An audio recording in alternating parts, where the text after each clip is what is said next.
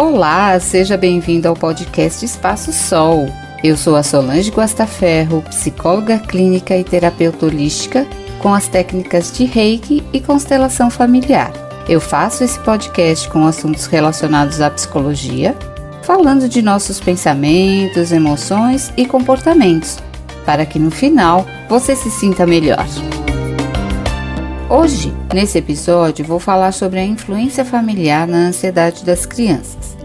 Dados da OMS, Organização Mundial da Saúde, indicam que, em uma década, o índice de crianças diagnosticadas com algum distúrbio psicológico saltou de 4,5% para 8%.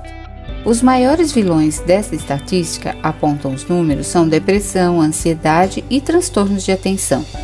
A ansiedade é um sentimento inerente aos pais, principalmente aqueles preocupados com o bom desenvolvimento e futuro dos filhos, neste mundo frenético em que vivemos. Porém, muitas vezes essa preocupação excessiva e aflita deixa de afetar somente os pais. Com isso, encontramos crianças cada vez mais novas vivenciando sintomas de ansiedade, que podem prejudicar também o seu bem-estar físico e emocional.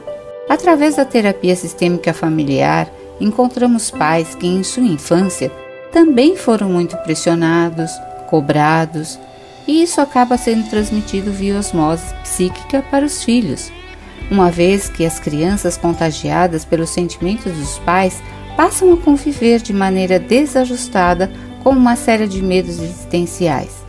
Essas crianças chegam ao consultório acreditando que o mundo não é um lugar seguro para viverem e que ninguém, nem mesmo os pais, serão capazes de protegê-los dos perigos da vida. E como evitar a ansiedade dos pais? Mais do que compreender seus papéis de pais, mães e responsáveis, é preciso entender que privar os filhos das dificuldades e dos desafios, bem como expressar seus medos, e ansiedade pode ser prejudicial para o desenvolvimento social e emocional dos pequenos. Evitar depositar muitas expectativas é também recomendado, pois cada ser humano é único e tem o direito fundamental de se expressar e viver como se é de verdade.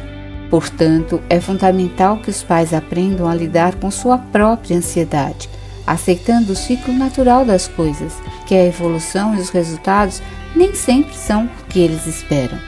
Em minha experiência no atendimento de crianças, verifico que ela é apenas o sintoma de todo um sistema familiar e por isso hoje busco envolver toda a família no setting terapêutico, pois a terapia familiar sistêmica tende a compreender os problemas em termos de sistemas de interação entre os membros de uma família Desse modo, os relacionamentos familiares são considerados como um fator determinante para a saúde mental e os problemas familiares são vistos mais como resultado das interações sistêmicas do que como uma característica particular de um indivíduo.